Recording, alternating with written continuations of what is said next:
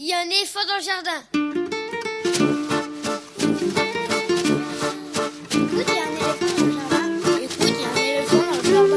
Bonjour, bonjour à toutes et à tous. Véronique Soulet au micro pour l'actualité culturelle des enfants petits et grands en Île-de-France. Une émission pour tous les adultes qui n'ont pas oublié qu'ils ont d'abord été des enfants.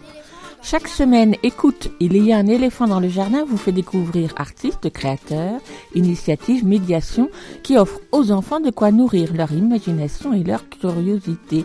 En tout cas, ce qui nous semble original, réussi, intéressant avec des reportages, des chroniques, des interviews, des lectures concoctées par les chroniqueurs de cette émission et moi-même. Aujourd'hui, avec moi au fil de l'émission, Elsa Gounod pour sa chronique littéraire et Lionel Chenaille pour sa lecture. Au programme, théâtre d'abord, pour découvrir Félix, le titre de la nouvelle création de Christophe Laluc, le metteur en scène de la compagnie La Mine Théâtre, d'après deux textes de Robert Walser. Un superbe spectacle empreint de poésie sur les relations familiales et fraternelles à voir en ce moment au Théâtre Dinois à Paris. Rencontre avec Christophe Laluc, ce sera dans une dizaine de minutes. Ensuite, place au livre, avec en particulier la rediffusion de notre Du tac au tac avec Anne Herbots, à l'occasion de la parution de son tout récent album Quand Ada reviendra-t-elle, ce sera dans environ trois quarts d'heure. Livre encore pour terminer avec comme chaque semaine grand livre pour petites personnes la chronique d'Elsa Gounod, libraire jeunesse à Paris, qui sera suivie par la lecture d'un extrait de littérature générale sur le thème de l'enfance par Lionel Chenaille. Vous pouvez comme toujours suivre l'actualité de l'émission sur les réseaux sociaux, Facebook, Instagram, il y a un éléphant dans le jardin. Écoutez et vous abonnez au podcast sur toutes les applications habituelles, les grosses comme les petites ou directement sur Podcastix. Tous les liens sont maintenant regroupés à l'adresse suivante linktree slash un éléphant dans le jardin en un seul mot. Et bien sûr, l'émission est en réécoute sur le site de la radio à. Écoute, il y a un éléphant dans le jardin, c'est l'émission qui ouvre des fenêtres sur l'actualité culturelle des enfants. Nous sommes ensemble pour une heure et même davantage, et c'est le décollage.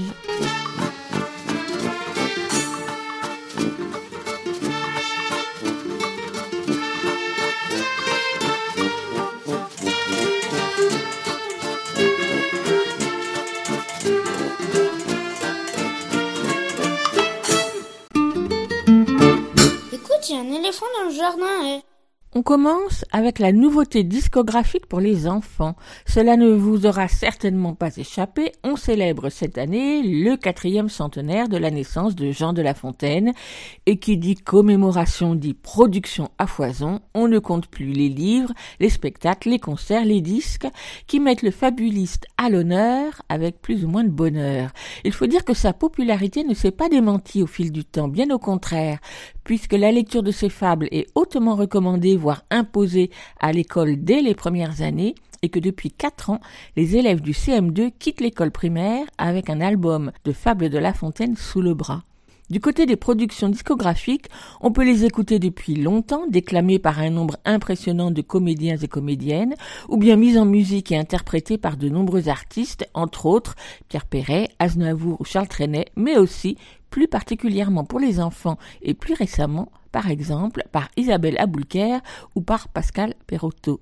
Ce qui, bien sûr, incite à regarder d'un œil plutôt circonspect ou plutôt dubitatif les nouvelles productions qui viennent s'ajouter à la liste déjà longue des interprétations des fables de La Fontaine. Je n'ai donné donc pas cher du disque Les fables de La Fontaine en chanson, paru chez le label Joyvox, interprété par sept adolescents qui ont participé et pour certains même gagné à l'émission de télévision The Voice Kids sur TF1, laquelle, je l'avoue, je n'ai jamais regardé malgré ces sept années d'existence. Le visuel du disque ne me donnait pas vraiment envie non plus, d'autant que les photos bien léchées des jeunes interprètes qui prennent la pause tout au long des pages du livret sont bien loin de l'univers de La Fontaine. Mais l'écoute des chansons, une dizaine de fables mises en musique par Marc Demet, qui est d'ailleurs bien impliqué dans l'émission The Voice comme producteur musical, ainsi que chez Joyvox, ceci expliquant certainement cela, l'écoute des chansons donc m'a plutôt réjoui. D'abord parce que ces enfants sont bien sûr rompus à l'exercice et chantent particulièrement particulièrement bien, et aussi parce qu'il donne un sacré coup de ripolin aux fables de La Fontaine. Qualifiée de pop urbaine sur le livret, la musique, et avec elle les arrangements sur synthé, sont certes dans l'air du temps médiatique, mais font entendre les fables d'une toute autre façon que d'habitude, énergiques et joyeuses, et c'est tant mieux. Sur la dizaine de fables, on retrouve quelques-unes archi connues et d'autres qui le sont bien moins comme Le lion abattu par l'homme ou Le satyre le passant, mais pas d'infos sur les raisons qui ont présidé à ce choix. Certaines sont interprétées en solo par Sohan ou par Angelina, les deux gagnants de The Voice. D'autres sont interprétées à plusieurs certes avec force effet numérique, mais d'une fable à l'autre, les mots de La Fontaine résonnent d'une façon inhabituelle et originale. Les fables de La Fontaine en chanson, mises en musique par Marc Demet, interprétées par Zoé Closure, Timéo Béas, Sarah Zaki, Maïssa Kaiju, Baptiste Théo, c'est-à-dire le groupe We Are World Citizens, ainsi que par Soen Harriman et par Angelina Nava, un disque publié par Joyvox qui coûte 17 euros et on écoute tout de suite Le lièvre et la tortue.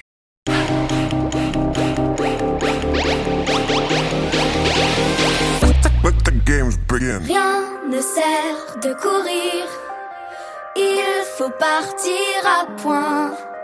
Le lièvre et la tortue en sont un témoignage. Gazon dit celle-ci que vous n'atteindrez point, sitôt que moi ce but. Sitôt êtes-vous sage, repartit l'animal léger. Ma commère, il vous faut purger avec quatre grindés les. Sage ou non, je parie encore. Ainsi fut fait et de tous deux, on mit près du but les enjeux. Rien ne sert de courir, il faut partir à point. Savoir quoi, ce n'est pas l'affaire, ni de quel juge l'on convainc.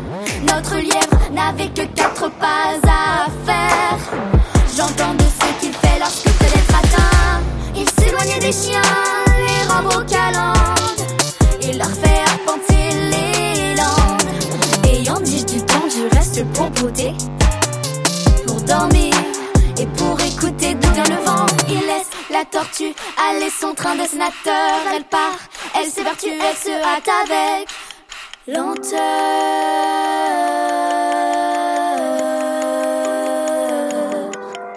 Rien ne sert de courir, il faut partir à point.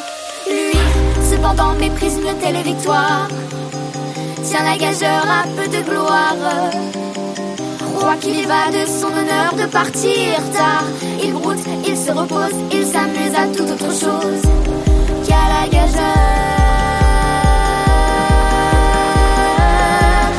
À la fin, quand j'ai dit que l'autre touchait presque au bout de la carrière, il partit comme un trait, mais les élans qu'il fit furent revint. La tortue arrive à la première. Eh bien, lui cria-t-elle, avais-je pas raison De quoi vous sert votre vitesse? Moi l'emporter Et que serait-ce? Si vous portiez une maison Écoute, il y a un éléphant dans le jardin. Et maintenant, je vous emmène au théâtre, cette fois-ci encore au théâtre Dunois à Paris dans le 13e pour la pièce intitulée Félix, à voir jusqu'au 15 novembre avec les enfants des 10 ou 11 ans. Dans Félix, la pièce de théâtre mise en scène par Christophe Laluc, d'après Félix et l'étang, deux textes de l'auteur suisse-allemand Robert Falser, paru au début du siècle dernier, le personnage principal, Félix, a quatre ans quand commence la pièce.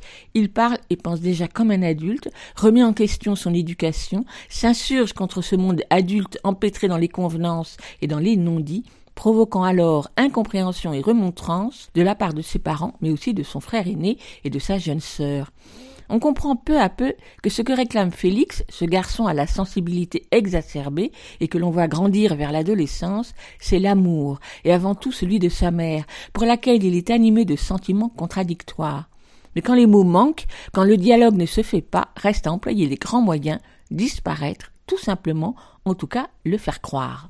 Très vite, la spectatrice que je suis, mais aussi les jeunes adolescents qui l'ont exprimé à la fin de la représentation, très vite on s'attache à Félix dans ses réflexions et son désir d'autre chose, dans ses jeux et altercations avec son frère et sa sœur, dans ses tentatives vers ses parents qui à chaque fois le renvoient vers sa solitude et l'incompréhension dont il est l'objet.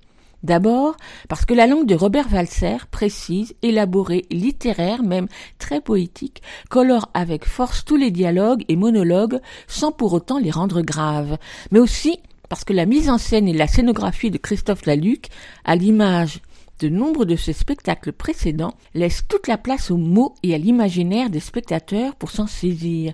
Une scénographie épurée pour délimiter les espaces intérieur et extérieur, avec un recours à la vidéo pour les moments suspendus au bord de l'eau, avec un subtil équilibre entre ombre et lumière, la musique aux sonorités légères et parfois mélancoliques traverse tout le spectacle et les quatre comédiens et comédiennes, toujours à vue sur le plateau, certains glissant d'un rôle à un autre, s'imposent par leur jeu et leur façon de dire les mots de Robert Walser, une langue très écrite mais qui se prête avec élégance à l'oralité.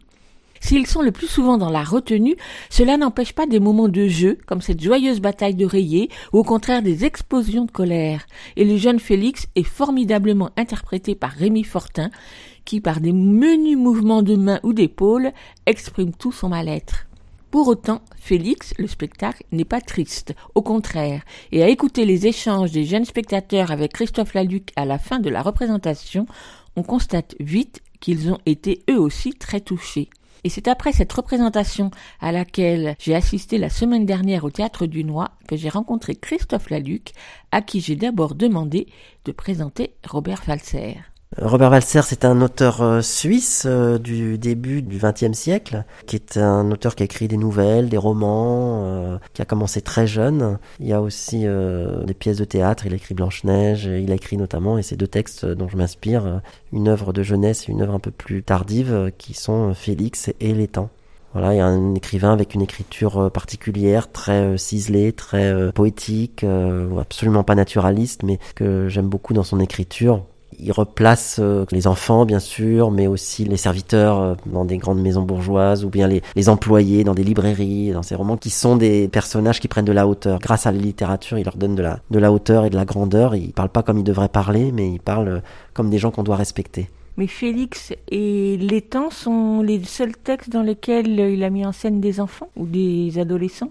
Ah non, non, c'est très courant. Il y a Les Enfants Tanner, euh, c'est un roman où vraiment il y a le personnage de Simon et qui, est le personnage d'un enfant. Il y, a, aussi une histoire de fratrie avec sa sœur. Euh. Il y a l'Institut Benyamenta, qui sont des, des, jeunes dans une école et c'est super parce que c'est une école où on n'apprend rien du tout. Il assume complètement que dans cette école on n'a rien à apprendre et puis euh, il doit faire un CV par exemple et puis son CV c'est l'anti-CV par excellence où il dit de toute façon je ne ferai jamais rien de ma vie. Euh, mais il, en rigole, c'est pas triste, c'est jamais euh, pathos, c'est toujours pris avec beaucoup de distance. Il y a un peu une écriture empruntée comme ça qui donne euh, une sorte de détachement par rapport aux choses tragiques de la vie et de prendre la vie toujours comme elle vient, de se promener dans la nature, de vivre ce qui nous arrive et avec beaucoup de détachement, d'humour aussi. Voilà, enfin ça, ça un peu son, son écriture. Alors comment vous avez fait le choix de ces deux textes et de les mettre en scène ensemble et en même temps de les imbriquer l'un dans l'autre? Alors moi, c'est deux textes que je connaissais depuis assez longtemps. Je voulais les monter tous les deux, mais je me suis dit que ça répondait assez, puisque Félix, c'est un peu une suite de plusieurs petites scènes qui raconte l'histoire d'un enfant euh, jusqu'à ce qu'il soit étudiant. Et donc, euh, quand il est tout petit, après une scène avec son père, euh, une scène avec sa sœur, des scènes avec son maître d'école, des scènes avec un étudiant qu'il n'a pas vu depuis longtemps, etc. Donc, c'est pas du tout narratif. Hein. Ça raconte des petits morceaux de vie. Et par contre, les temps racontent une histoire beaucoup plus tragique de, de cet enfant qui recherche l'amour de sa mère, qui croit qu'il est pas aimé, etc.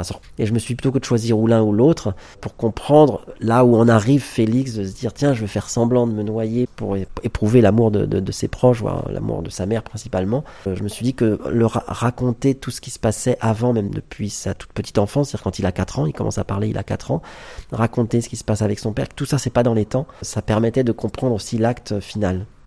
Alors, est-ce que c'est aussi ça qui a fait que la pièce, entre guillemets, est composée de quatre tableaux principaux qui sont rythmés par euh, les scènes autour de l'eau? Alors ça, c'était une manière de construire quand même à partir de ce collage que j'ai fait des, deux textes, de construire une dramaturgie propre au spectacle. Donc de se dire, il y a le moment dans la maison, où le premier acte, on pourrait dire, on a, on a mis quatre actes pour arriver jusqu'au drame. Il y a le moment dans la maison, il y a le moment dehors, qu'est-ce qui se passe dehors, on rencontre les copains, on rencontre d'autres gens, on sort de, l'univers familial, où on retrouve un peu les mêmes problèmes aussi, euh, où l'enfant se fait rejeter aussi par les autres, où il se dit mais moi ma mère elle m'aime pas comme je vois qu'elle aime euh, la mère de mon copain. Et puis après il y a, ça continue à évoluer, dans la dramaturgie, où finalement il va au bord de l'étang, il fait semblant de se noyer, et puis quatrième acte, c'est euh, la résolution finale. Il revient dans la maison et là tout le monde a effectivement pleuré sa disparition et il voit que sa petite blague a marché. En ayant été au bout de ça, il arrive à débloquer le non-dit qu'il y avait en fait dans la famille. C'est une pièce en fait sur, j'aime bien dire sur les ravages du non-dit où euh, on ne se parle pas, on se dit pas les choses. Alors il suffit d'un moment d'avoir un acte fort qui débloque la parole dans une famille par exemple ou par rapport à toute relation qu'on peut avoir. C'est pas facile d'engager le, dialogue, de, dépasser les non-dits et peut-être qu'un fort à un moment donné fait que, bon, bah alors on va parler maintenant. Et on sent que la, parole est une, libération incroyable. J'ai envie de rester un petit peu encore sur le texte de Robert Walser. Vous avez fait euh, des coupes, vous l'avez retravaillé? On a laissé le texte tel quel, on n'a pas changé les mots, euh, enfin on n'a pas adapté le texte, il n'y a aucune improvisation. J'ai voulu rester au plus près du texte lui-même. Des coupes, non, on a on a fait des coupes parce qu'on a on a retiré certaines scènes de Félix. Félix c'est une pièce beaucoup plus longue. Tout le passage où il est adulte, hein, euh, on s'arrête au moment où euh, il est ado et puis qu'il fait cette tentative, enfin de faire croire qu'il s'est noyé dans les temps. Et puis dans les temps, on a on a rien coupé, on a laissé toutes les scènes qu'on a par contre imbriquées avec d'autres de Félix. Donc on suit au plus près Félix, puisque c'est lui qui nous parle et qui nous dit ce qu'il pense et qui utilise un langage qu'on pourrait dire très châtié. C'est ce que je disais sur le fait qu'il donne de la hauteur à ses personnages. C'est châtié dans la mesure où c'est toujours ça ça donne une poésie c'est très précis mais ça donne pas un personnage euh, enfin je crois pas je j'espère pas que ça ça renvoie l'image d'un personnage euh, qui parlerait de façon châtiée mais c'est la poésie qui est mise en avant. Ce qui compte avant tout pour lui c'est d'avoir les mots justes non pas du personnage mais de Valser c'est-à-dire qu'on voit des personnages mais on a toujours l'écriture par-dessus. Moi ce que j'essaye de dire aussi aux comédiens c'est d'avoir le texte à côté comme presque une voix off. C'est-à-dire que ce qu'ils incarnent c'est ce qu'ils incarnent ce qu'on voit sur le plateau. Mais avant tout c'est la langue la poésie, comme s'il disait un poème. Donc ça donne ce côté peut-être aussi un peu précieux, parfois un peu daté, mais qu'on essaye de renverser avec une, forte émotion des acteurs qui incarnent en fait euh, leur personnage, mais pas par la parole. Et ce qui décontenance euh, au départ les spectateurs, parce que les enfants, les personnages qui sont sur scène sont des enfants d'aujourd'hui, mais qui parlent comme vous dites, avec une langue qui donne de la hauteur. Ben oui, ça permet de, sortir de cette image qu'on a souvent où, en tant qu'adulte, on projette, euh, je pense avec erreur, ce que pensent les enfants, euh, ou comment ils pensent, comment ils réfléchissent, comment ils parlent. Mais c'est, je suis convaincu, on est tous convaincus, je crois que c'est pas vrai. Enfin, quand on a, on a tous été enfants et on sent très bien que ce soit nos émotions ou même quand on apprend le langage au milieu des adultes, les enfants ils apprennent le langage en même temps que nous les adultes et on, ils partagent la vie qu'on partage avec eux et donc du coup il suffit qu'on parle d'une certaine façon dans une famille ou qu'on emploie des mots selon le langage culturel dans lequel on, évolue pour que les enfants l'adoptent. Quel que soit leur âge, il n'y a pas un, langage particulier des enfants. Il y a, le langage qu'ils apprennent et qui peut être celui des adultes. On vivrait dans un monde archi-poétique, euh, les enfants parleraient poétique. Enfin, ce que j'essaye de montrer aussi, c'est qu'en tant qu'enfant, même à 4 ans, 5 ans, 6 ans, 7 ans, notre cerveau fonctionne avec les mêmes réflexions que celles d'un adulte enfin plus ou moins, mais en tout cas avec la volonté de réfléchir de la même façon, dire avec le, matériel de langage qu'on a, mais de réfléchir de la même façon. Entre autres aux relations que l'on a les uns avec les autres et à l'intérieur de la famille. Alors je bien que vous présentiez euh, ce Félix. Alors Félix, à cause de ce qu'on vient de dire, du coup, aujourd'hui, il passerait dans la famille pour le, le surdoué un petit peu. Il est, mais en même temps, il l'est pas. C'est juste qu'il écoute et puis, comme il nous renvoie un peu tout ce qu'il pense, euh, on a l'impression qu'il est un peu étrange, un peu bizarre, un peu hors norme. Mais lui, euh, il est solitaire. C'est un enfant plutôt euh, qui vit dans les livres, dans ses histoires, dans son imaginaire. C'est ça qui le porte. Mais je pense qu'il sera comme ça adulte. D'ailleurs, ça raconte un peu Valser aussi. Il est dans la littérature. C'est un enfant de l'imaginaire et de la littérature. Ça, ça me touche beaucoup parce que c'est ce que vivent aussi beaucoup d'enfants, de dire parfois bah, j'en ai marre d'être avec les autres, j'aime bien m'isoler. C'est ça où j'essaye de toucher les jeunes enfants. Le spectacle, comme il est, il a cette exigence poétique, on pourrait penser que en dessous de l'âge de 10 ans, euh, c'est difficile d'emmener euh, ses enfants voir ce spectacle, mais pourquoi pas? Enfin, il y a, rien de choquant, il y a rien de, c'est un spectacle complètement accessible euh, et dans lequel des enfants, même assez jeunes, peuvent se retrouver. Parce que qui n'a pas vécu enfant après une dispute de vouloir s'enfermer tout seul dans sa chambre Il y a une phrase très belle où il dit bon, je vais, me, je vais aller me mettre à, à, pleurer dans ma chambre et puis après tout, pleurer c'est pleurer seulement si quelqu'un nous regarde et qu'il l'entend, mais si, si je pleure tout seul, c'est pas pleurer. Toutes ces choses-là, ça raconte des choses, je pense, euh, aux enfants et à nous, enfants, quand on était enfants. On a des retours de, jeunes, euh, de spectateurs qui sont assez touchants. Ils disent, moi, j'aimerais bien voir ce spectacle avec mes parents parce que j'aimerais que, grâce à ça, ils puissent euh, comprendre ce que parfois je ressens. Enfin, c'est énorme que le théâtre puisse créer cette relation entre les parents et les enfants, dire, ben voilà, regardez, je vous ai emmené voir ça parce que j'arrive pas à vous dire ce que je ressens des fois quand je suis tout seul, quand je suis triste ou quand je, quand je suis en colère. Mais avec ce spectacle, vous pouvez le ressentir parce que c'est, voilà. Donc, c'est un beau moment à partager, je crois, famille. Alors, quatre comédiens sur euh, scène. Rémi Fortin qui interprète Félix, qui lui est le fil conducteur, et puis les trois autres qui vont interpréter différents personnages, entre autres les parents, entre autres le frère et la sœur. Il y a un personnage euh, donc joué par Rémi qui est le, personnage de Félix, le personnage principal, et puis les autres euh, actrices, acteurs jouent différents personnages parce qu'ils représentent des types, plutôt le type de l'autorité joué par le père et le grand frère joué par Antoine Michaelis la mère qui joue deux facettes de la mère, une mère un peu sévère ou qui se, qui se questionne sur l'éducation qu'elle doit avoir avec son fils, et une autre mère qui adore son fils. Donc il y a deux personnages de mère possibles qui sont joués par Jeanne Pellet. Et il y a euh, le personnage de la petite sœur euh, et de la copine euh, qui fait des bêtises, etc. et qui sont interprétés par Laura Zener.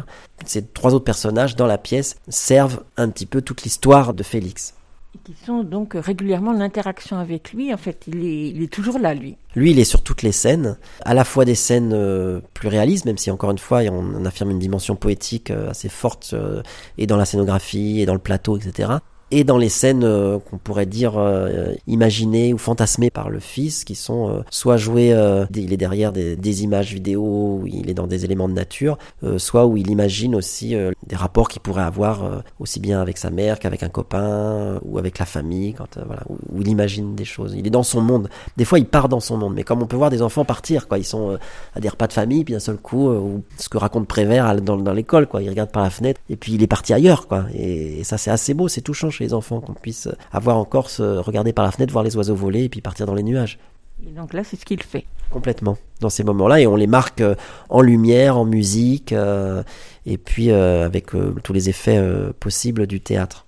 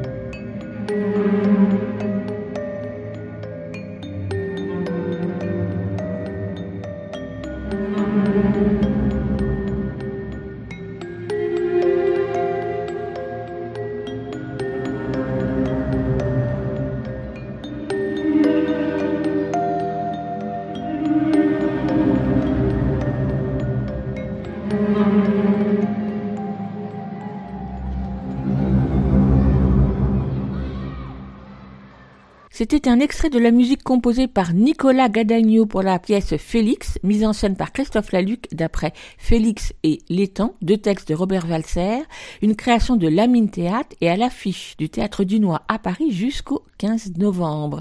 Et tout de suite, nous poursuivons notre conversation avec Christophe Laluc. C'était mercredi dernier, juste après la représentation. Du côté de la scénographie, on retrouve votre ligne de force de tout spectacle, Christophe Laluc, c'est-à-dire la sobriété et l'épure je suis convaincu que oh, après c'est un credo. Il y a des spectacles où euh, il y a beaucoup de décors et où je suis complètement euh, emporté. Mais dans ce que j'essaye de faire, c'est que le, le, le, spectacle se passe dans la tête du spectateur. On est là, on arrive au théâtre, il y a des lumières, il y a des acteurs, il y a un texte, euh, il y a du son aussi, enfin de la musique, comme des éléments qui permettent aux spectateurs de se faire leur propre film ou leur propre pièce de théâtre. Donc d'essayer d'en faire le moins possible, et en même temps de donner quelques éléments très légers, mais juste quelques éléments qui permettent un pouvoir imaginaire assez fort pour se dire bah voilà j'ai vécu une expérience et qui sera beaucoup plus forte que de mettre un vrai décor euh, sur le plateau donc c'est une ambiance surtout qu'on essaye de créer comme dans un rêve ou comme dans un livre quand on le lit on voit des signes noirs sur une page blanche et on arrive à être complètement dedans et rien ne vaut ces mots écrits sur une page blanche pour développer l'imaginaire et je pense que le théâtre c'est aussi cet élément qui permet à,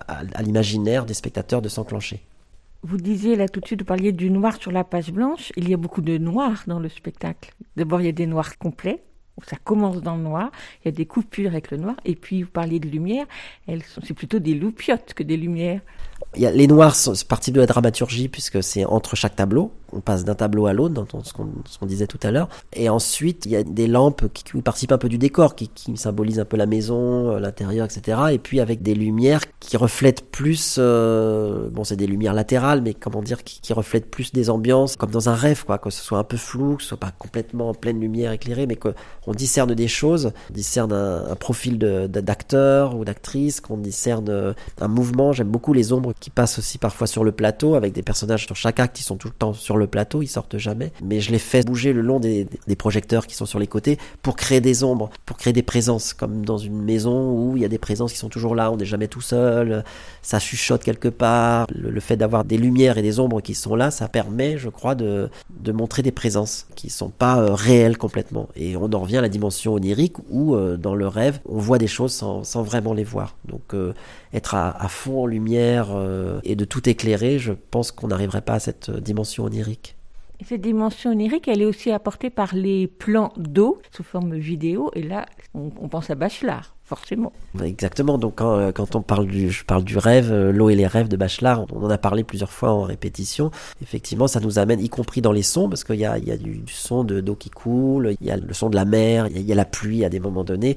Tout ça qui renvoie à un désir, fait, hein, de Félix son désir d'aller se noyer, il est pas, c'est pas une pièce sur le suicide, pas du tout. C'est, plutôt d'aller vers quelque chose qui soit de l'ordre du sentiment qu'il éprouve avec sa mère, enfin de, de l'éprouver, enfin d'arriver à, la provoquer pour qu'elle réagisse. Et c'est quelque chose dont il rêve tout le temps en fait. Donc même dans la pièce, même si on a l'impression de voir des scènes réalistes, c'est de l'ordre de, oui, du rêve.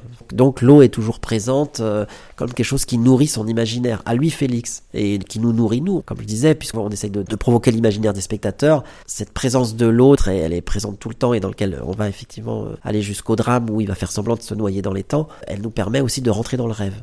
revenons à cette famille, justement, parce qu'on a parlé de Félix, on n'a pas parlé des frères et sœurs qui ont des sentiments très ambivalents avec leurs euh, petits ou grands frères, et puis cette mère qui est vraiment euh, raide comme un bâton, d'ailleurs elle ne bouge pas beaucoup.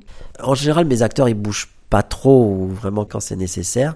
Elle, effectivement, elle a une parole un peu plus dure euh, et ça lui donne un côté euh, très droite, quoi. Et c'est peut-être aussi euh, ça dont elle elle-même essaye de se libérer. Il s'agissait pas de condamner la mère, mais qu'elle-même, elle sait pas comment parler et elle a pas les codes pour pouvoir s'ouvrir à, son fils. Donc, elle est enfermée dans des codes qu'elle a appris elle-même et dont elle aimerait pouvoir se libérer. D'ailleurs, c'est ce qu'elle cherche elle-même en tant que personnage. Elle, cherche à se libérer de ça. Mais ils sont tous, tous coincés. Le, quand à un moment, il y a la deuxième scène, les frères et sœurs font des bêtises, ils s'amusent comme des frères et sœurs, ils se font une bataille de coussins. Euh, là, on les voit vraiment s'amuser comme des enfants.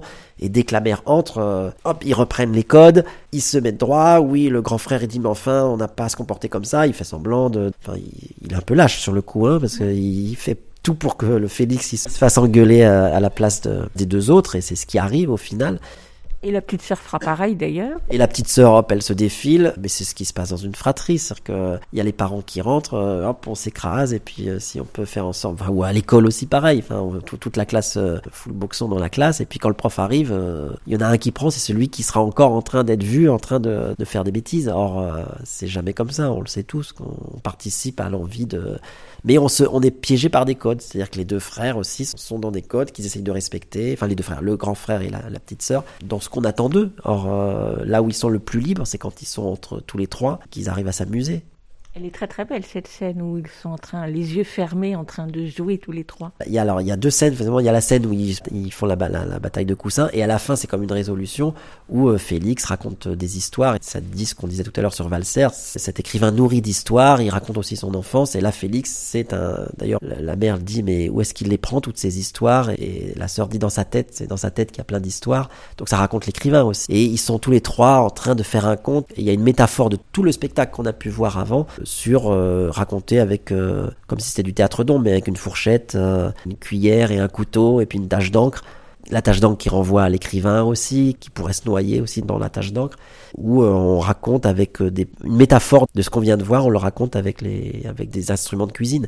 D'ailleurs il y a un autre moment qui rappelle ça c'est que dans la pièce sa mère le lui reproche elle lui dit mais t'es toujours dans tes histoires faudrait que tu reviennes un peu les pieds sur terre en gros elle dit ça et Félix lui répond, on peut très bien s'imaginer des grandes histoires tout en faisant la cuisine. Ça n'empêche pas. Donc c'est ce rapport, ce, ce paradoxe entre la réalité et l'imaginaire. Il peut avoir les pieds sur terre et en même temps partir dans, dans des histoires euh, incroyables. Alors vous disiez tout juste là que vos comédiens vos acteurs ne, ne bougent pas beaucoup en général. J'ai trouvé, j'étais très frappée moi par le jeu de Rémi Fortin, qui a un corps qui bouge beaucoup justement, qui bouge sur place peut-être, mais qui exprime beaucoup de choses. Moi, je leur demande, euh, bah Rémi, ouais, super, je leur demande de retenir souvent, en fait. Moi, je suis convaincu qu'ils bougent pas tellement, mais qu'on le voit bouger, je trouve ça beau, qu'on le voit euh, agir, euh, tout ça. Donc, c'est pas un jeu du tout robotique ou hiératique. On n'arrête pas de dire, attention, euh, n'ayez pas un jeu hiératique. Ça, c'est des choses que j'ai souvent dit en répétition. Mais par contre, c'est pas un jeu exacerbé où on cherchera à bouger pour bouger. J'essaye de faire en sorte qu'on en fasse le moins possible pour permettre au spectateur de s'identifier aussi, de pouvoir dire, ah, ça, ça peut être moi. Parce que si on montre trop que l'acteur est trop présent, mais comme les auteurs qui disent je veux pas être trop présent, Flaubert qui dit euh, faut faut que j'essaye d'être derrière le texte, les acteurs pareil, je leur demande d'être derrière le texte, mais en ayant un- enfin cette présence, cette retenue, cette retenue des émotions qui fait que on- le spectateur puisse se dire je me projette dans ce personnage. Ce personnage comme il bouge, ça peut être moi, mais personne bouge comme Rémi. Enfin, il faudrait pas que ce soit un Rémi trop présent. Et en même temps, il est très présent. Donc c'est cette alchimie qu'il faut arriver à trouver sur le plateau. J'aimerais bien qu'on parle aussi de la musique qui est très présente dès le départ, même on commence avec la musique, puisqu'il y a le noir et la musique qui est là. Et soit elle est là comme euh, un acteur à part entière, soit au contraire elle porte la parole de- des comédiens, mais elle est toujours là. Il y a quelques scènes où, vraiment qui se passent en silence, mais elle est très très présente. Bon, elle est réalisée par Nicolas Guadagno, avec qui je fais les musiques de mes spectacles depuis 20 ans maintenant. Effectivement, c'est un acteur du plateau, mais comme les lumières, etc. avant les représentations, on essaye de se concentrer sur se dire, il n'y a pas les acteurs, le texte, la lumière, le son et la vidéo séparés. Il faut qu'on arrive pour que le, spectacle fonctionne et pour que cet univers fonctionne dans la tête des spectateurs, que tout ça fonctionne ensemble. Les acteurs, là, je leur demande d'être énormément à l'é- à l'écoute des notes, de, de- des top musiques et quand ça démarre et d'être en contrepoint parfois de la musique qui démarre, d'une vague qui arrive, d'une goutte de pluie. Enfin, c'est ce travail-là très précis qui, pour moi, nourrit les acteurs. Donc la musique est là comme des répliques qui interviennent avec eux. Et s'ils arrivent à jouer avec la musique, eh ben ça fait effectivement euh, l'impression qu'on a, un autre, euh, un élément, mais un autre acteur avec lequel on dialogue. Mais comme on dialogue avec les lumières, quand je parlais des ombres tout à l'heure, les passages quand il y a des ombres euh, qui passent dans les lumières, c'est travaillé de telle sorte à ce que à tel moment et à telle réplique, tel autre personnage, il y a une ombre qui passe sur lui. Quelle a été la commande pour la musique? Qu'est-ce que vous lui avez donné comme cadre ou comme piste? En même temps, quand on travaille depuis 20 ans avec euh, la même personne, euh, on, se connaît tellement qu'on n'a pas tellement à, parler. Je fais lire le texte à Nicolas, euh, il, il été touché par ce texte. Après, c'est les répétitions sur le plateau. C'est pas une musique qui arrive au dernier moment, trois jours avant, puis qui est collé au spectacle. Je crois qu'aujourd'hui, peu de metteurs en scène travaillent quand même comme ça, donc on est, tous à intégrer ces éléments-là dès le début. Elle se répète avec nous, donc avec des tentatives, parfois un peu de nostalgie, de mélancolie, et puis parfois des moments un peu plus durs. On a même fait des tentatives un peu épiques, de musique épique quand il est dans la chevalerie, etc. Enfin voilà, on s'est pas dit grand chose, c'est juste, euh, tu lis le texte, tu ressens la même chose que moi, on parle beaucoup du texte surtout, on est d'accord sur ce que ça raconte, et après je te laisse faire la musique, de me faire des propositions, et puis on, les tente euh, dans les répétitions. J'aimerais bien vous disiez quelques mots sur euh, le rythme du spectacle. Vous avez travaillé sur ce rythme où en fait on est pris à la fois sur la longueur, sur la lenteur et puis avec évidemment des moments plus rapides? Moi, je parlerais d'étirement. En fait, il y, y, a une volonté d'étirer la langue et donc d'étirer les mouvements qui vont avec. Euh, c'est pas forcément aller vers la lenteur. Il y a une lenteur, certes, à des moments donnés, mais qui sont en contrepoint de scènes euh, beaucoup plus. Il y, a, une scène d'engueulade euh, où c'est assez rythmé et fort, une scène de jeu qui est assez forte où il y a deux trois scènes où les acteurs peuvent courir sur le plateau je me fais un peu violence parce que des fois j'ai du mal avec ce, ce, type de scène. Mais la volonté d'étirer, c'est surtout pour entendre comme si moi je lisais la pièce en fait. C'est d'entendre toujours le texte comme si mes yeux suivaient les mots et les pages et qu'elles tournaient. Ce que j'essaye de faire, c'est d'arriver à faire grâce au théâtre, faire ressentir ce que moi, en tant que lecteur, j'ai ressenti la première fois où j'ai lu le texte. Ce qui s'est passé quand j'ai eu, quand j'ai eu envie de monter les textes de Yon Foss, par exemple, c'était la même chose, ou même euh, quand on a monté à Mirade de Hâte de Monde, c'était de, voilà, je reçois une émotion de lecteur et c'est ça que j'essaye de transmettre après. Donc cet étirement de la parole, elle est importante, et puis pas me dire ah bah tiens je, lis ça maintenant je vais l'incarner sur le plateau avec des acteurs. Donc ça crée un certain rythme euh, qui est peut-être celui de la lecture. Je lis pas non plus à toute allure euh,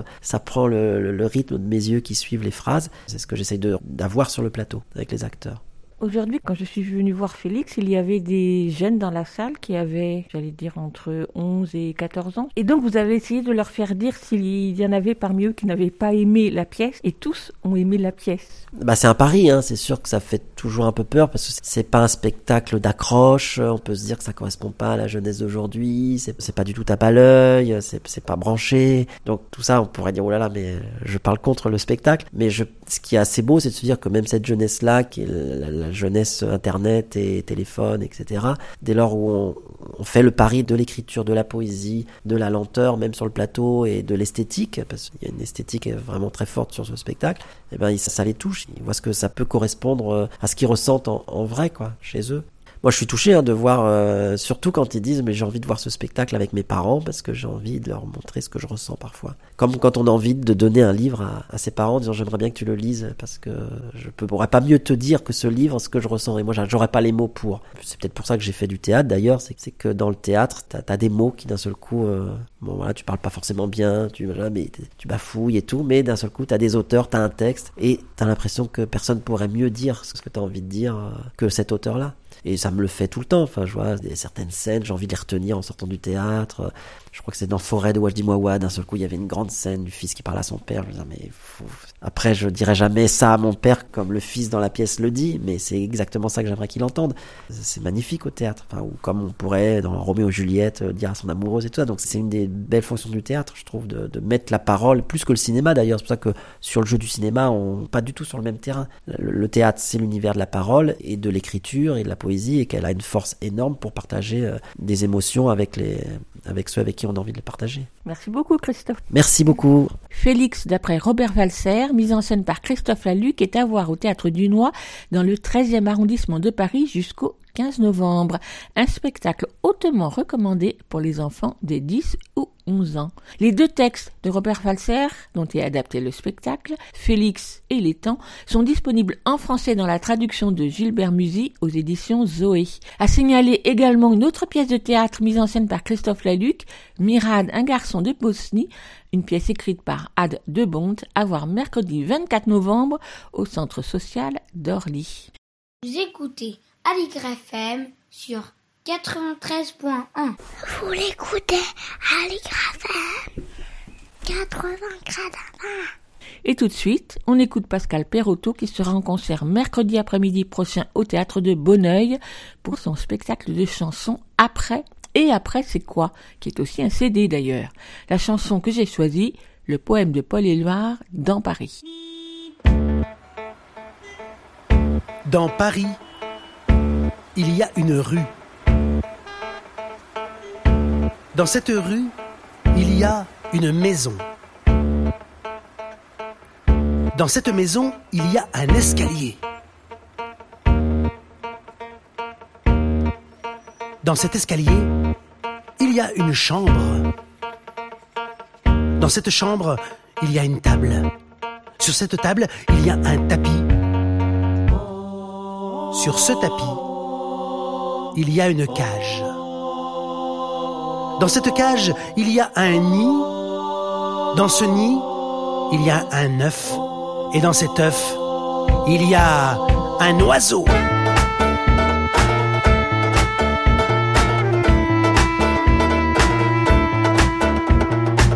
L'oiseau renversa l'œuf, l'œuf renversa le nid, le nid renversa la cage, la cage renversa le tapis. Le tapis renversa la table, la table renversa la chambre, la chambre renversa l'escalier. L'escalier renversa la maison.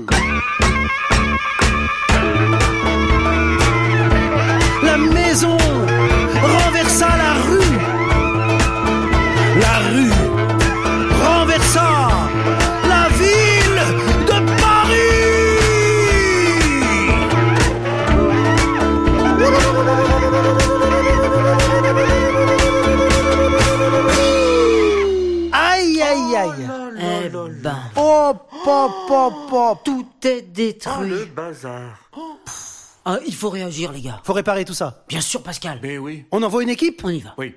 Allez, au boulot Un éléphant qui se balançait sur une toile, toile, toile, toile d'araignée. C'était un jeu tellement, tellement amusant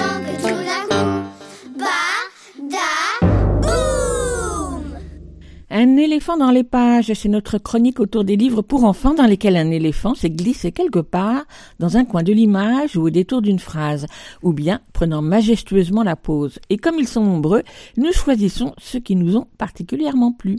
Autre point commun aujourd'hui, ce sont deux albums conçus chacun par une artiste belge confirmée, toutes les deux prénommées Anne. Vous aurez peut-être reconnu lesquelles. Dans Nino d'Anne Brouillard, il n'y a pas d'éléphant mais renard, lapin, écureuil et Nino, un ours en peluche doué de paroles lui aussi. Mais l'album est publié aux éditions des éléphants, il a donc toute sa place dans cette rubrique.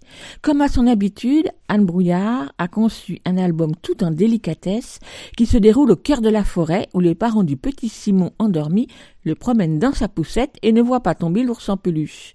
Celui-ci est bien vite accueilli par Lapin dans son terrier pour une tasse de thé, puis par d'autres animaux qui veillent sur lui et lui font découvrir la forêt la nuit avant de le déposer au petit matin à l'endroit précis où il était tombé de la poussette et où bien sûr Simon et ses parents vont le retrouver.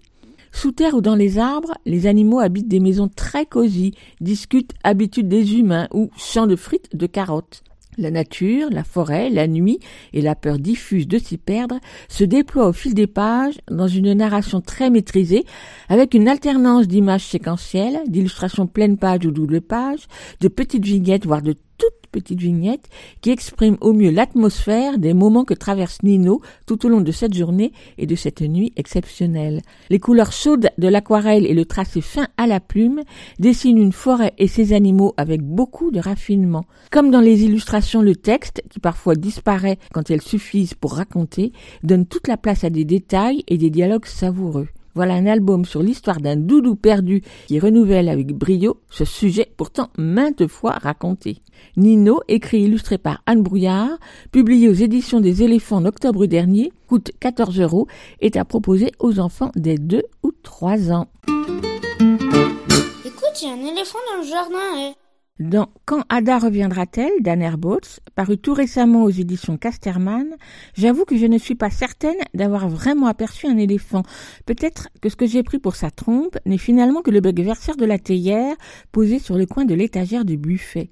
Peut-être. Mais je tenais à glisser cet album dans cette rubrique, car ce nouveau titre d'Anne Herbautz évoque avec grande poésie et finesse le souvenir et donc la présence de la personne aimée qui a disparu. À la question quand Ada reviendra-t-elle, qui scande et rythme l'album de page en page, une réponse brève et simple. Mais je suis là, bonhomme, écoute, tu as mon pays tout entier. Ou encore, mais je suis là, mon chéri, sans tu as mon soleil. Dans ce poème, car c'en est un, les mots soigneusement choisis comme toujours chez Anne Herbautz résonnent avec élégance pour évoquer sereinement la présence-absence de celle qui a disparu, auxquelles répondent sur la page en face de grandes illustrations colorées. Elle nous promène de pièce en pièce, de la cuisine au balcon, du couloir au salon, des pièces pleines de vie qui semblent avoir été habitées il y a encore à peine quelques instants.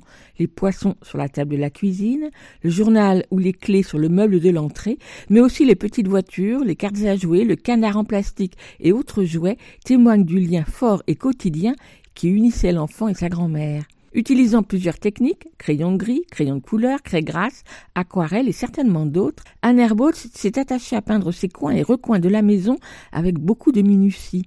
Les nombreux détails rendent la maison particulièrement vivante et pleine de souvenirs heureux. Le fouillis dans le coin de la cuisine, le jeu de cartes étalé sur la table basse, le canard au bord de la baignoire, et aussi les motifs du carrelage, des tapis, des coussins ou ceux du papier peint. De grandes illustrations chaleureuses qui rendent cet album à la fois simple et très touchant. C'est donc Quand Ada reviendra-t-elle, écrit et illustré par Anne Herbautz, paru chez Casterman au tout début novembre, il coûte 16 euros à partager avec les enfants des 4-5 ans. On devine d'ailleurs que Ada est une personne chère à Anne Herbautz puisqu'elle lui adresse la dédicace qui ouvre son autre album paru cet automne, à l'intérieur, une nouvelle aventure de son héros Matin Minet, publiée par les éditions Pastel à l'école des loisirs. Matin Minet, dont c'est la troisième histoire, habite dans la forêt, dans une maison escabelle, comme l'écrit Anne Herbautz, où il héberge un charançon appelé Adek. Alors qu'il neige dehors, bien à l'abri à l'intérieur, les deux amis vont découvrir le plaisir des livres et de la lecture. Et c'est alors l'occasion pour Anne Herbautz de faire allusion dans ses illustrations à nombre d'histoires ou d'albums qui l'ont certainement marqué. C'est donc Matin Minet, à l'intérieur, de Anne Herbautz, paru aux éditions Pastel L'école des loisirs. Il coûte 11,50 euros pour les enfants des 4-5 ans.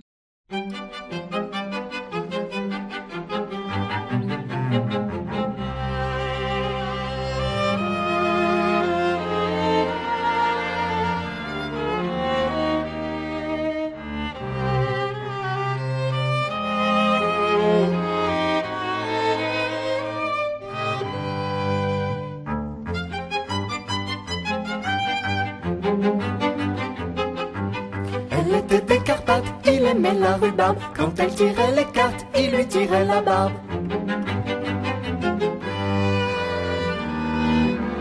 Ils étaient vraiment copains, on les voyait jamais se battre. Un peu comme les doigts de la main, sans compter le pouce, on en a quatre.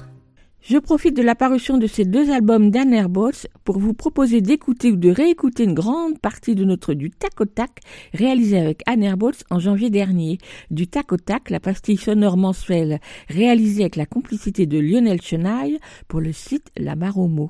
Des questions, toujours les mêmes, pour inviter à entrer dans le petit monde de fabrication, d'inspiration et de création d'un livre pour les enfants. On y va. Du tac au tac. Du tac au tac. Du tac au tac, du tac au tac, du tac au Une pastille sonore. du- De Véronique Soulet. Du tac au tac, du tac au tac. Question liminaire. Par quoi commencez-vous un nouveau livre? Ah, c'est difficile parce qu'en fait, à, chaque livre, c'est un peu un- une nouvelle euh, expédition et en même temps, c'est toujours sur la même montagne parce que j'ai l'impression qu'à chaque livre, je prolonge quelque chose, en même temps, c'est quelque chose de nouveau. C'est un parcours, en fait, de faire des livres euh, les uns derrière les autres. Ça crée un chemin, mais on prend chaque fois aussi des nouveaux chemins. Dans ni l'un ni l'autre, euh, en fait, je sais, je sais pas toujours comment les choses arrivent.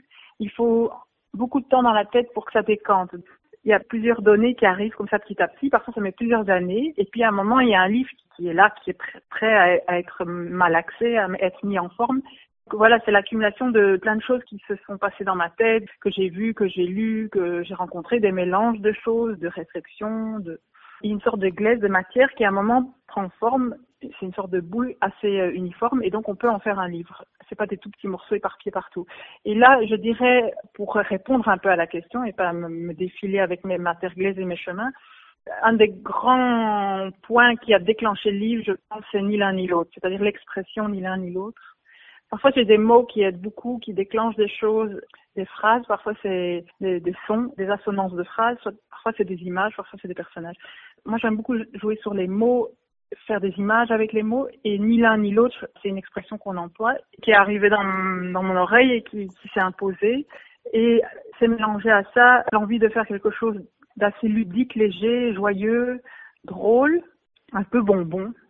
Voilà, je, je pressentais les, les périodes un peu plus sombres qui allaient arriver c'est un peu une réflexion aussi sur, euh, on dit souvent aux enfants, ah ça c'est tout à fait ton papa, ou ah c'est tout à fait, on dirait euh, ton frère quand il était petit, ou ton oncle.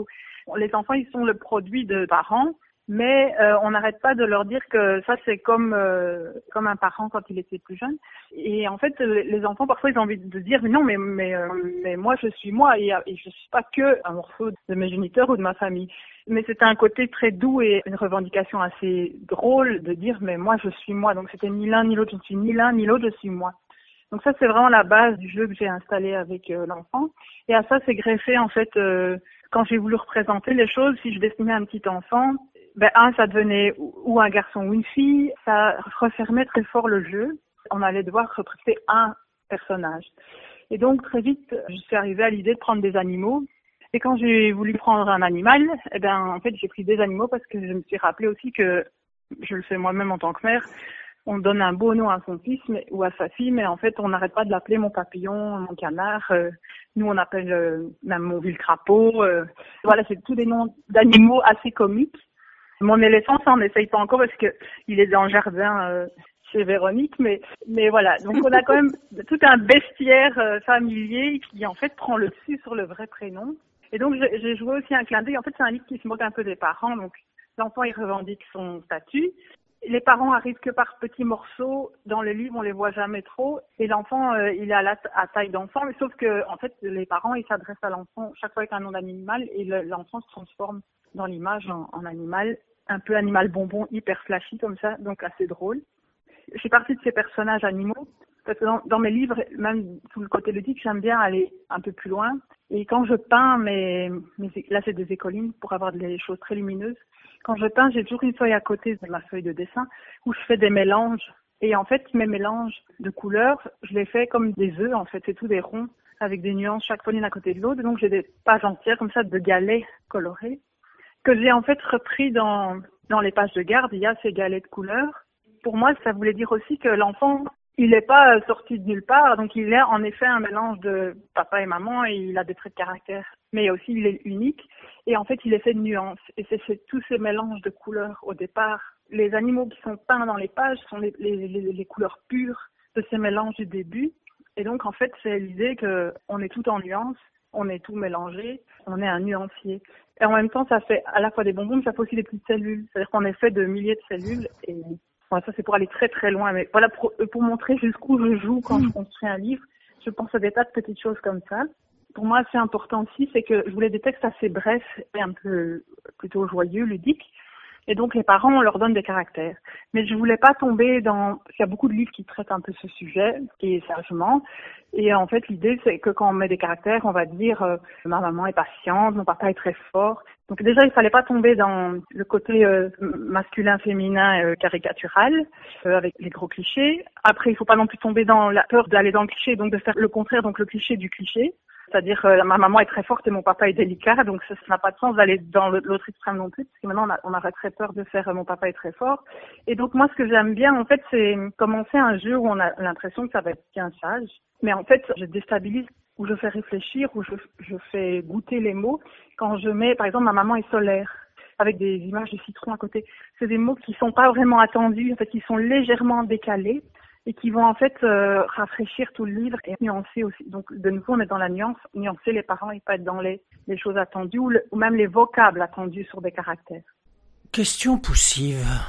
Qu'est-ce qui vous pose le plus de difficultés quand vous faites un livre? Il y a plusieurs points, c'est que souvent, donc c'est cette histoire de glaise du départ, en fait, quand on a trop de matière, je pense que pour faire un livre, souvent, moi, je dois enlever. Quand j'ai trop, L'idée, c'est d'arriver à où on sente la glaise au fond, mais on a l'impression qu'il n'y a pas beaucoup trop d'épaisseur, mais en même temps, quand on marche, c'est solide en dessous. Donc, ça arrive à un livre qui a l'air limpide, mais où il y a une bonne base, où c'est pas trop dense dans le sens où on étouffe un peu. Donc, pour raconter des choses, en fait, moi, je pense que pour raconter des choses, on passe plus de temps à enlever qu'à mettre. Et en fait, le fait d'enlever raconte des choses aussi. Moi, j'ai beaucoup de questions sur l'image pour l'instant parce que l'image est très vite séduisante. Et on, on peut vite aller vers des images séduisantes, mais alors j'aimerais bien aller vers des images justes et séduisantes, enfin, et belles, mais je préférerais faire une image pas belle ou pas séduisante et juste. En fait, moi, j'ai souvent des blocages pour arriver à une image qui bavarde pas, qui fait vraiment sens dans le livre. Oui. Donc, il y a beaucoup la question de l'image qui vient, la question d'enlever, la question de rester dans mon chemin et en même temps de se renouveler tout le temps. J'ai plus envie d'être liée tout le temps à une maison, à une chaise, à un merde. Donc, il y a des choses qui reviennent, mais j'ai besoin de, aussi de renouveler mon langage, d'agrandir mon vocabulaire, de sortir. Donc, il y a des périodes comme ça d'écriture. Euh, donc, on se pose la question, est-ce qu'on on est devenu trop différent? Et en même temps, je me dis, non, ça je ne dois pas me poser ces questions. C'est que moi, je veux avancer comme je veux. Par exemple, on peut faire un livre plus classique parce qu'il sert ce qu'on est en train de raconter. En fait, l'écriture, c'est corps avec le dessin, avec le livre, avec, avec l'histoire. En fait, tous les matériaux qui écrivent l'histoire, que ce soit l'image, le texte, le format, l'éditeur, va écrire l'histoire. Et je pense que ça, ça reste quand même euh, la base la plus sûre, en fait, quand on travaille. Essayer, c'est prendre des risques, et c'est comme ça qu'on avance, juste faire, faire des livres. on se pose beaucoup de questions, mais lui, il met beaucoup de temps à venir. Avec l'âge, j'ai des gestations d'éléphants. Donc ça s'allonge. Je ne sais pas après si la baleine, c'est plus long que l'éléphant, mais après, il n'y a plus d'animaux sur Terre vivante pour trouver une image. Donc il va falloir que j'accélère ma production. Mais voilà. Question prétentieuse.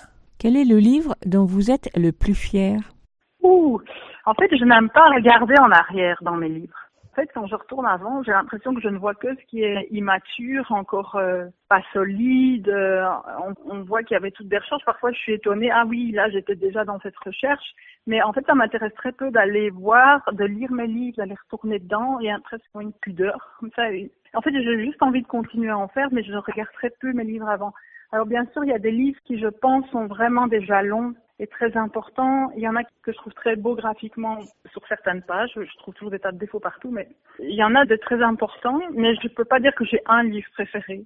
Question technique. Quelle est la couleur que vous aimez bien utiliser? Je dessine souvent qu'avec cinq couleurs et donc je les salis. J'adore les gris souris, donc je prends un... en fait je mélange euh, plutôt des pigments assez lumineux et après je les salis de l'encre de Chine ou je les éteins. Alors je fais beaucoup avec les encres colorées, les écolines, l'encre de Chine, les crayons. J'ai un rouge qui revient beaucoup et qui est en plus dur à imprimer. Donc chez Casterman parfois on fait euh, sept corrections couleurs euh, pour arriver à ce rouge. Les bleus passent mieux, donc j'ai aussi ces bleus parfois un peu légèrement éteints, mais c'est souvent le rouge quand même qui vient. euh, Et c'est les couleurs de base en fait. Je- Quand je prends mes mélanges, souvent j'ai jaune, bleu, rouge, rarement du blanc. C'est quand je vais faire des crèmes et puis j'ai ce noir, parfois la plupart du temps encre de Chine, qui vient euh, tout nuancer dans les gris. Oui, et puis les crayons qui viennent rehausser euh, le détail en fait. Une couleur que vous n'utilisez jamais Mon maître, que j'appelle mon maître pour rire, celle qui dirige l'atelier d'illustration au Beaux-Arts de Bruxelles, qui est Anne Kevy, elle disait toujours, et donc j'écoute beaucoup ce qu'elle dit, encore maintenant, elle disait toujours, il n'y a pas de vilaine couleur, ça dépend comment on les met ensemble. Ça dépend quelle place elles ont, quel sens elles vont donner, donc il n'y a pas de lait de couleur. Mais il y a une couleur que je n'aime vraiment pas, c'est ce rose euh, qu'on met sur les cartables pour Reine des Neiges, et des- voilà, les roses industriels. Ça vraiment, j'ai un peu du mal à, me dire que je vais pouvoir mettre ça dans un livre. Mais en fait, ce serait presque un défi, parce que je suis sûre qu'on peut faire un très bon livre avec des roses euh, sacs sacs de cartable Reine des Neiges. Question technique. Quel est le mot que vous aimez bien utiliser? Ah, ouf, ah. Moi, les mots, euh, régulièrement, j'en apprivoise des nouveaux pour pas tourner en rond dans son... Moi, j'ai toujours que c'est un jardin qu'on crée, mais si on, on reste au milieu du jardin avec tout ce qu'on a à l'habitude de voir, c'est pas très intéressant. Donc, que ce soit le graphisme visuel ou les mots qu'on emploie d'habitude, si on reste dans son jardin, c'est pas très intéressant. Et l'idée, c'est pas non plus de sortir de son jardin et d'aller au Népal euh, faire une expédition euh, sur le plus haut sommet.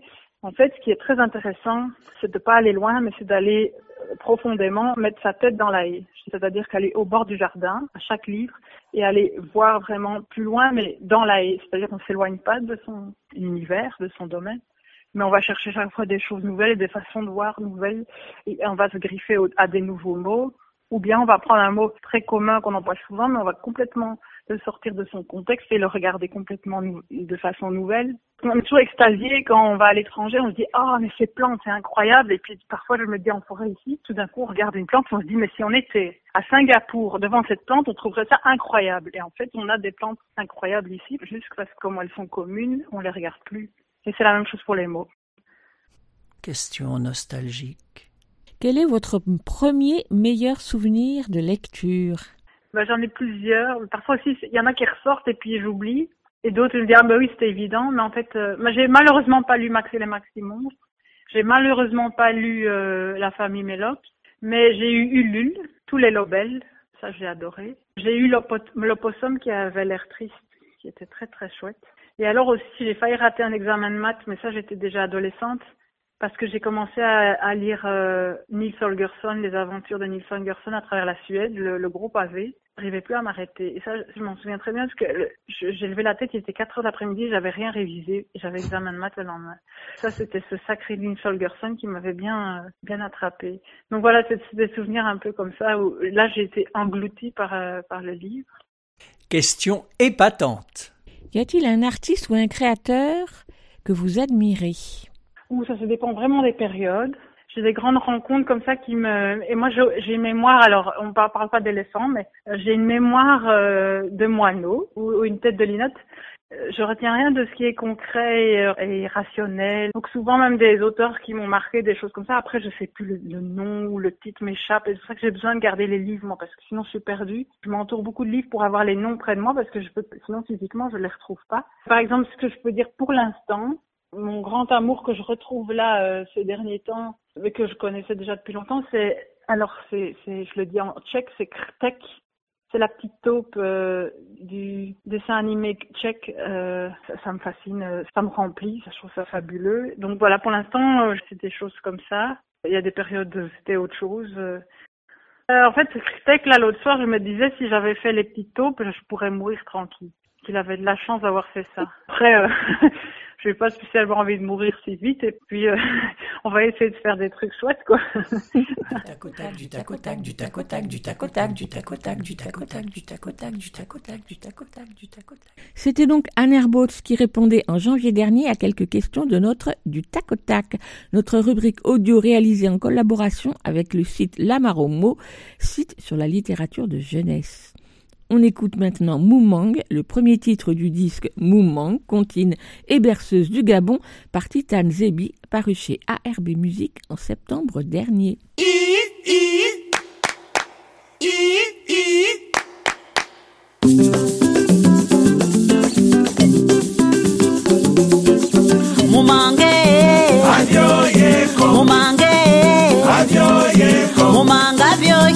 Adio Yesco. Gulba Casa. Adio Yesco. Gulba Barla. Adio Yesco. mumange. Adio Yesco. mumange. Adio Yesco. Mumanga Lutiva. Adiós, Yesco. Gulbangebe.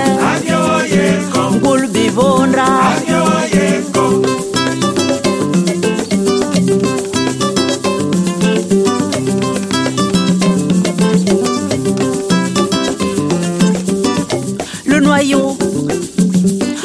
Le noyau?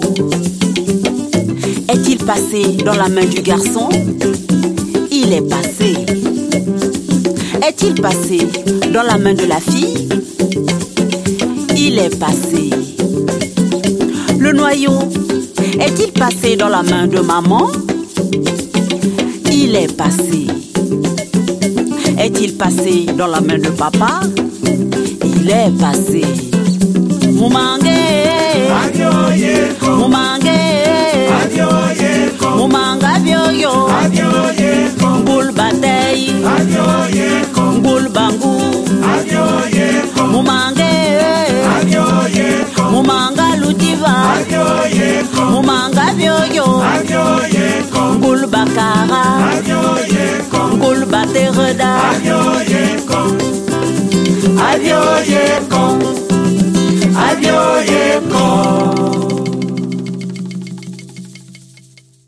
Elsa Gounod est libraire spécialisée jeunesse à Paris et chaque semaine, elle farfouille dans les rayons nouveautés de sa librairie pour nous proposer un livre pour enfants, un album, un roman ou une BD, c'est selon, dans sa chronique Grand livre pour petites personnes. Cette semaine, il s'agit d'un album. On l'écoute. Grand livre pour petites personnes par Elsa Gounod, libraire à Paris. Bonjour, aujourd'hui je vais vous parler de l'album L'immeuble d'à côté de Laurie Agusti, paru récemment aux éditions Albert Michel Jeunesse dans la collection Trapèze. Je suis depuis longtemps le travail de Laurie Agusti, autrice et illustratrice au travail aussi fascinant qu'intéressant depuis la parution en 2014 de L'imagier des disparus aux éditions Le Baron Perché. Plus récemment, son style s'est affirmé dans une forme de virtuosité graphique par des illustrations d'une grande finesse avec plusieurs albums parus ces dernières années aux éditions Biscotto et Albin Michel Jeunesse. Dans l'immeuble d'à côté, on suit le regard d'Alma, petite fille semblant assez solitaire, qui espionne de chez elle en ville ce qu'elle voit de sa fenêtre, des petits oiseaux à l'immeuble en train d'être construit juste en face. À partir de ces observations minutieuses, elle invente tout un monde et distingue petit à petit dans l'immeuble en construction des sortes de fantômes étranges vaquant à diverses occupations au fil des saisons et de l'avancée des travaux. On partage ici la fascination de la petite fille pour la création progressive d'un nouvel univers sous ses yeux. L'on peut y voir une référence au confinement, période pendant laquelle cet album a été élaboré par l'autrice, à un certain désœuvrement chez soi et à la curiosité de regarder ses voisins chez qui il se passe toujours quelque chose, infime ou plus important. Alma s'évade de chez elle par la divagation et le rêve. Les scénarios qu'elle invente alors lui permettent de contrer une certaine monotonie dans ses observations en se raccrochant à l'intrigant nouvel immeuble. La contemplation de cet édifice lui permet d'apprivoiser sa peur première et sa fascination pour ce nouveau monde inconnu. Ainsi, les fantômes deviennent de moins en moins effrayants, de plus en plus quotidiens, voire amusants, pour devenir des habitants du nouvel immeuble au fil de l'histoire, qui dure sur plus d'un cycle des saisons, laissant ce temps long faire son œuvre. La rencontre et l'altérité sont ici toutes proches, à quelques fenêtres de là. S'il y a là une forme de message dans cet album, il est délivré de façon aussi subtile qu'élégante. Les habitants fantômes semblent petit à petit se livrer à une sorte d'imitation des activités humaines dans certains stéréotypes du sport, du jardinage ou de la célébration de Noël par exemple, reproduits à l'infini par leur nombre grandissant, comme une sorte de parodie de notre vie bien réglée, standardisée jusqu'à l'absurde des vacances à la plage depuis l'immeuble. Le texte de Laurie Agusti est sobre, parfois elliptique, mais il met sur la voie de la lecture des images intrigantes en elles-mêmes. Au-delà d'une atmosphère étrange dégagée par l'histoire, un certain humour se fait jour au fil de la lecture, dans les détails à débusquer, certains fantômes ne se conformant pas totalement aux autres, que l'on peut retrouver par certains indices distillés dans le texte. Ainsi, la grande richesse de cet album, très bien construit, peut s'apprécier de plus en plus au cours de ses relectures, chacune différente dans ce qui accrochera l'œil et l'oreille des lecteurs, enfants et adultes. L'on peut voir dans cet album une approche de l'idée d'inquiétante étrangeté, concept freudien pouvant être compris comme une forme de familier inquiétant, oxymore particulièrement intéressant liant ici la familiarité de la ville, de l'immeuble, des activités de ses habitants à leur apparence de fantômes et à leur comportement parfois surprenant. L'on oscille entre un élégant ballet de spectres et des scènes presque grotesques, entre rêve et cauchemar, entre oppression et humour, le tout avec beaucoup de finesse et de légèreté. Le travail graphique de Laurie Agusti est très intéressant, développant l'univers de la ville et du chantier dans leurs dimensions visuelles, lumineuses et sonores, permettant de montrer la ville où vivent de nombreux enfants et son aspect fascinant, grandiose mais quotidien. La ville est ici un lieu propice du jeu graphique de l'autrice autour de la régularité, du motif, entre l'immeuble, les échafaudages, les tables ou même les fantômes eux-mêmes et leurs divers accessoires. Les illustrations d'une grande finesse à la gouache et au rotring peuvent à première vue être prises pour du numérique tant elles sont précises et régulières. Des touches de couleurs sont plus ou moins présentes selon les doubles pages et permettent de rendre les fantômes de plus en plus familiers, des inquiétants spectres aux yeux et gants rouges du début, qui se trouvent petit à petit affublés d'accessoires colorés au fil de leurs activités. Un vrai rythme est donné à la narration par les illustrations dans une alternance de lumière, d'aplats noirs, de vide, de plein, de danse ou d'épurée.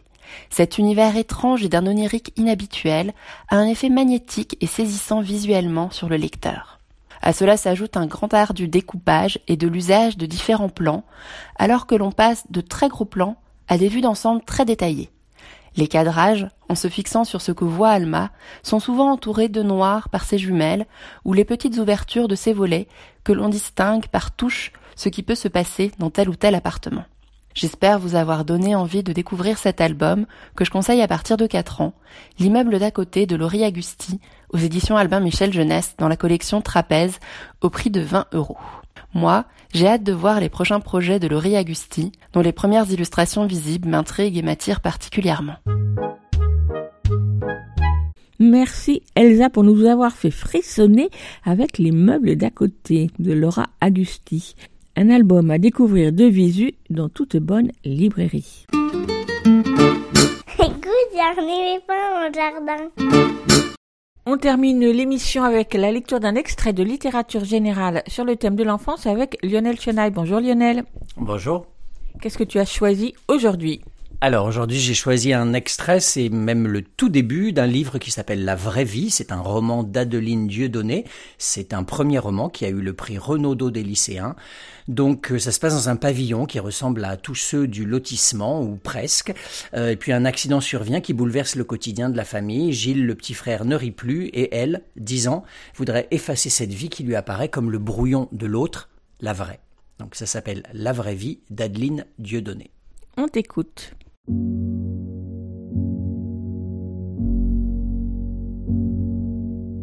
À la maison, il y avait quatre chambres.